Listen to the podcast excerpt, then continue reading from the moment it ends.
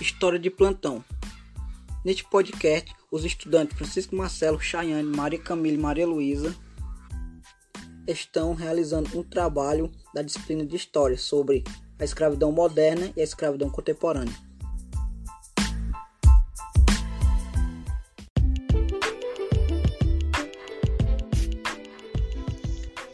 O que é a escravidão? É considerada a escravidão um regime de trabalho no qual homens e mulheres são forçados a executar tarefas sem receber qualquer tipo de remuneração.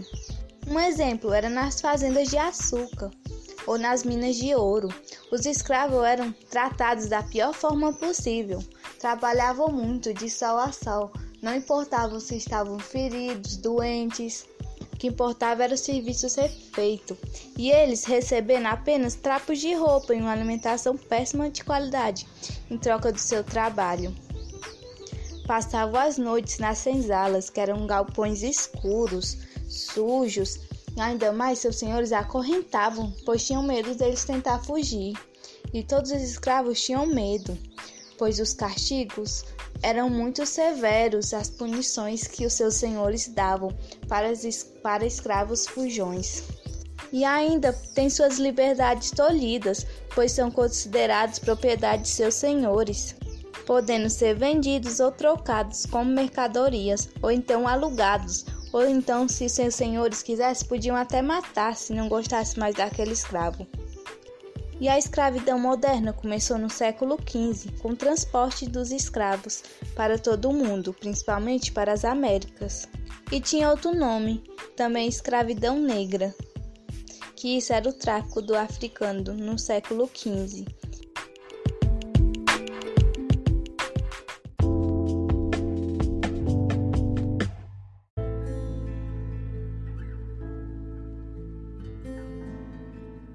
Os africanos eram considerados escravos pela Igreja Católica, pois achavam que eles eram coisas do demônio, pois suas crenças e culturas eram diferentes. Então, para a Igreja Católica, eles eram um simples objeto. Quando capturavam eles, davam castigo para poder purificá-los e depois levavam para os porões dos navios negreiros. Desse modo, vários indivíduos de diversas etnias foram trazidos ao Brasil através do tráfico negreiro, em navios abarrotados de pessoas em condições desumanas. Com isso, o tráfico de escravos foi a maior tragédia da história da humanidade, pois deles eram tirados à força de suas terras e etnias.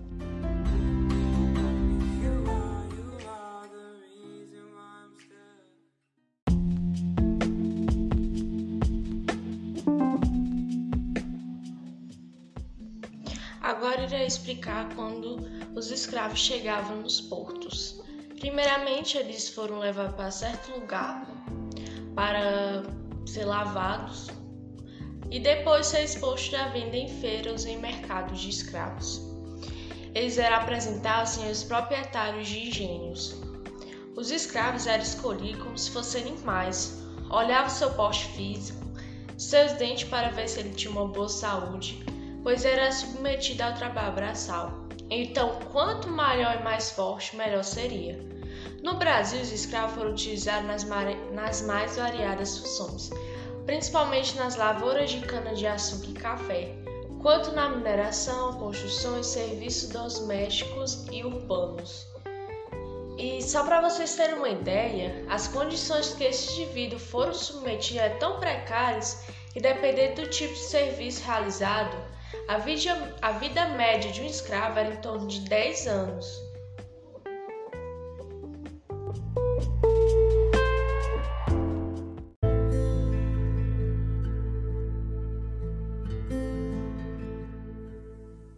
Com isso, houve a resistência da população escravizada no Brasil. Os negros e negras que conseguiam fugir dos cativeiros organizavam-se em quilombos.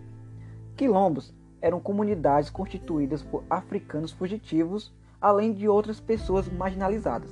Lá era possível que eles exercessem suas crenças e vivessem em harmonia. Organizações semelhantes também ocorreram na região da América Espanhola. O agrupamento mais conhecido foi o Quilombo dos Palmares, que tinha como na liderança os Zumbi dos Palmares. As fugas dos escravos, porém, não se davam apenas em caso de ruptura com a escravidão. Em sua boa parte, eles ocorriam em busca de melhorias dentro da escravidão. Era o caso das fugas reivindicativas, que pretendiam exigir melhores condições de trabalho no eito. Exemplo disso foi a fuga dos escravos do engenho de Santana, na região de Ilhéus, na Bahia, em 1789. Um grupo de escravos fugiu do engenho e formou um quilombo nas imediações da fazenda, apresentando ao seu senhor um tratado em que exigia melhores condições de trabalho, eleição de outros feitores e o direito de brincar, folgar e cantar em todos os tempos que quiséssemos, sem que precisasse pedir licença.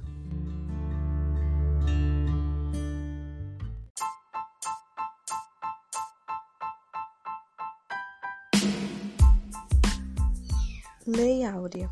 Antes da Lei Áurea, houve outras leis, como a Lei Eusébio de Queiroz e a Lei do Vento Livre.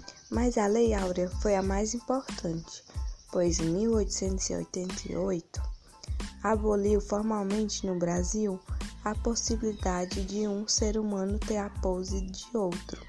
Com isso, todos os escravos ficaram livres, mas como nem tudo é flores, mesmo libertos, os trabalhadores negros permaneceram em condições precárias, pois, como eles não tinham escolaridade e nem terras para poder se abrigar, ficaram nas ruas, abandonados, como mendigos, com reflexo desse quase 400 anos.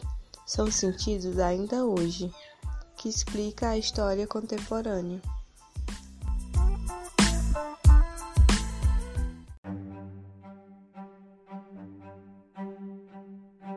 Escravidão contemporânea. Se por um lado o trabalho escravo não existe no Brasil desde 1888, expor qualquer pessoa a condições análogas é crime.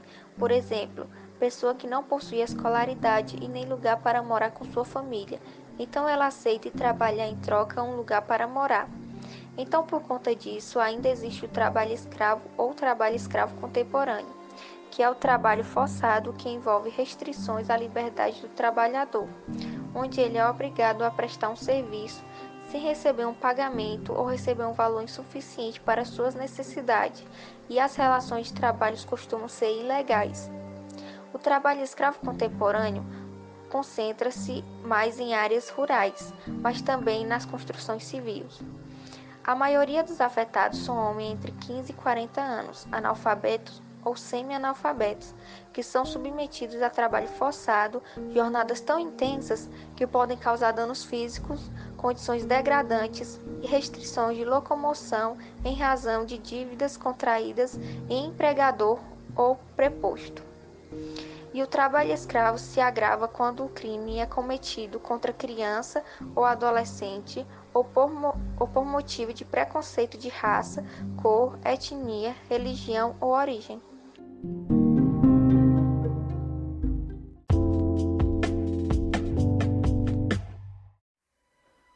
Triste legado da escravidão no Brasil. Hoje em dia, o Brasil colhe os frutos da escravidão. A principal delas é a desigualdade. Também possui os descendentes de escravos que ainda hoje têm dificuldade em saber quem são seus familiares. O comportamento opressor contra os negros consequência do racismo estrutural. Além disso, é possível constatar que é negra a maior parte das pessoas que integram as classes menos favorecidas. O racismo é evidente em muitas situações. São os casos jovens negros, a maioria das vítimas de assassinatos, por exemplo. São as mulheres negras as que mais morrem em vítimas de abortos mal sucedidos ou são encarceradas devido à criminalização da prática. São elas também as que mais sofrem a violência obstétrica, aquela cometida durante o parto.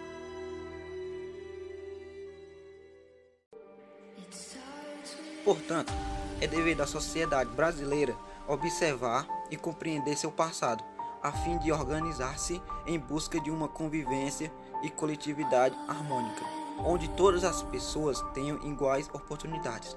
O Estado também tem um importante papel, devendo criar políticas públicas que possam favorecer o fim da desigualdade e cenar essa dívida histórica com o povo negro. Pois, enquanto existir desigualdade social, por menos que seja, nenhum governo pode se orgulhar de feito algum. Então, fim, esse foi é, um pequeno resumo sobre a escravidão, escravidão contemporânea, a escravidão moderna. É, muito obrigado por ter ouvido e valeu!